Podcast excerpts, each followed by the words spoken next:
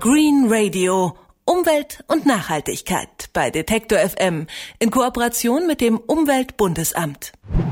Dass wir lecker saftige Tomaten essen können, das verdanken wir in der Regel sehr kleinen, sehr flauschigen Arbeiterinnen. Hummeln nämlich, die sind noch fleißiger als Bienen. Das hat meine Kollegin Insa Vandenberg herausgefunden. Man kann sich darüber wundern, aber für Klaus Henschel ist das hier ein richtig gutes Geräusch.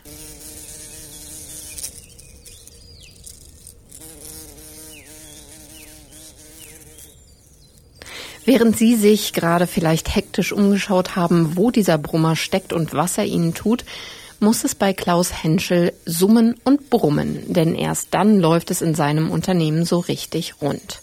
Klaus Henschel ist Geschäftsführer des Fontana Gartenbaubetriebs im Küstriner Vorland in Brandenburg und das Brummen von pummeligen Hummeln ist wie eine Art Kassenklingeln für ihn. Denn seit 25 Jahren baut er dank der kleinen, flauschigen Insekten erfolgreich Tomaten an. Auf inzwischen knapp einem Hektar arbeiten vier Hummelvölker gleichzeitig.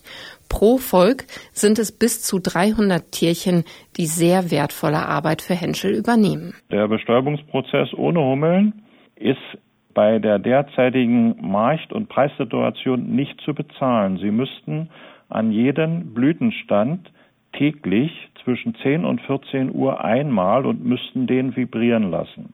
Technisch ist das gemacht worden in den 80er Jahren mit so einem kleinen Vibrator, also ein kleiner Motor mit Batterie in der Hand und einem Stab dran, der vibriert hat. Und dann ist man von Pflanze zu Pflanze gegangen und hat an den Stiel des Blütenstandes rangehalten. Pro Tag erblüht mindestens eine Blüte neu am Blütenstand. Das heißt, Sie müssen an jedem Tag, auch am Sonntag, ran, wenn die Blüte optimal befruchtet sein soll. Und das macht die Hummel, ohne dass wir sie kontrollieren müssen. Das ist eine Ertragssteigerung, ich sage mal 15, 20, 25 Prozent. Also kauft Klaus Henschel mehrere Hummelvölker verteilt über das Jahr. Das ist notwendig, weil eine Arbeiterin selbst unter guten Bedingungen höchstens vier Wochen alt wird. Geliefert werden die Insekten von einer Firma aus Belgien, die sich darauf spezialisiert hat, Hummeln für die Landwirtschaft zu züchten. Da sind Hummeln nämlich echte Leistungsträger, gerade im Einsatz bei den Nachtschattengewächsen wie der Tomate. Damit sind die pelzigen Tierchen sogar fleißiger als die viel gepriesene Honigbiene, sagt Julia Hübner von der Deutschen Umweltstiftung. Die Völker von Bienen sind zwar größer, also da sind mehr Tiere in den Kolonien, aber die Hummeln im Vergleich sind aktiver. Also sie fliegen pro Minute circa doppelt so viele Blüten an wie Bienen. Und sie sind auch zum Beispiel sehr anspruchslos, was Witterungsbedingungen angeht. Also sie sind schon bei circa 8 bis 10 Grad aktiv. Im Vergleich sind Bienen bei circa 15 bis 18 Grad erst aktiv. Und äh, Hummeln lassen sich auch nicht von Regen und Wind abschrecken und auch nicht von dunklen Lichtverhältnissen. Und deswegen sind sie zum Beispiel im kühlen Frühjahr oftmals die einzigen Bestäuber, die unterwegs sind und deswegen auch sehr, sehr wichtig für uns Menschen. Hummeln sind darüber hinaus besonders ortstreu. Wo der Hummelstaat lebt, arbeiten die Tiere auch, bestäuben also Pflanzen. Deshalb lieben Gärtner Hummeln und setzen sie vor allem auch in Gewächshäusern ein. Das funktioniert so. Volk bestellen, Karton mit den Tieren ins Glashaus und dann einfach machen lassen.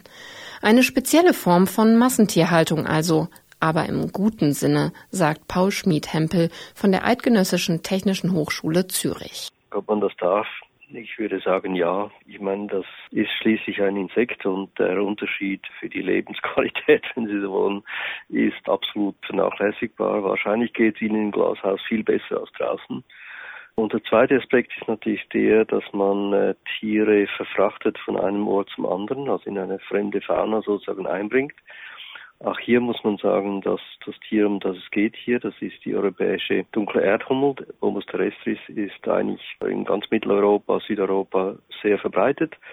Und wir können auch praktisch keine genetischen Unterschiede feststellen zwischen diesen Populationen. Also auch von daher ist selbst wenn man da, äh, sagen wir, Tiere hat, die entweichen, ist die Gefahr für die lokale Fauna sicher nicht sehr groß. Denn der Bombologe, so die korrekte Bezeichnung für Hummelforscher, weiß, im Allgemeinen sind es gerade keine guten Tage für die gutmütigen Tierchen. Ähnlich wie bei den Bienen, sagt Paul Schmid-Hempel. Pauschal gesagt, äh, es geht ihnen auch nicht sehr gut. Allerdings muss man jetzt auch ehrlicherweise differenzieren. Es gibt äh, Arten, wie eben genau die Art, die wir hier diskutiert haben, Bomus terrestris, der es eigentlich sehr gut geht. Ein Generalist, der auch äh, sich sehr gut ausbreiten kann. Es gibt aber auch spezialisiertere Arten, also um eine Zahl zu geben, in, in Europa kriegt man irgendwo zwischen 20 und vielleicht maximal 40 Arten. Und von denen geht es natürlich nicht allen gut. Es sind insbesondere, wie immer das der Fall ist, eigentlich bei allen anderen Tierarten auch, es sind die Spezialisten, also die sich auf bestimmte Pflanzenarten spezialisiert haben oder lokal häufig sind, die am meisten bedroht sind. Und wir sehen auch in unterschiedlichem Umfang, dass die Artenzahlen, die Bestände abnehmen. Wie gesagt, wenn es einigen Arten nach wie vor gut geht, geht es auch vielen anderen nicht so toll. Die in der konventionellen Landwirtschaft eingesetzten Pflanzenschutzmittel bedrohen nämlich sowohl die fleißigen Bienen als auch die emsigen Hummeln. Tierschützer sehen demnach nur eine Lösung.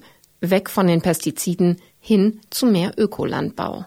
Hummeln sind die fleißigeren Bienen, das haben wir heute gelernt von meiner Kollegin Insa Vandenberg. Green Radio Umwelt und Nachhaltigkeit bei Detektor FM in Kooperation mit dem Umweltbundesamt.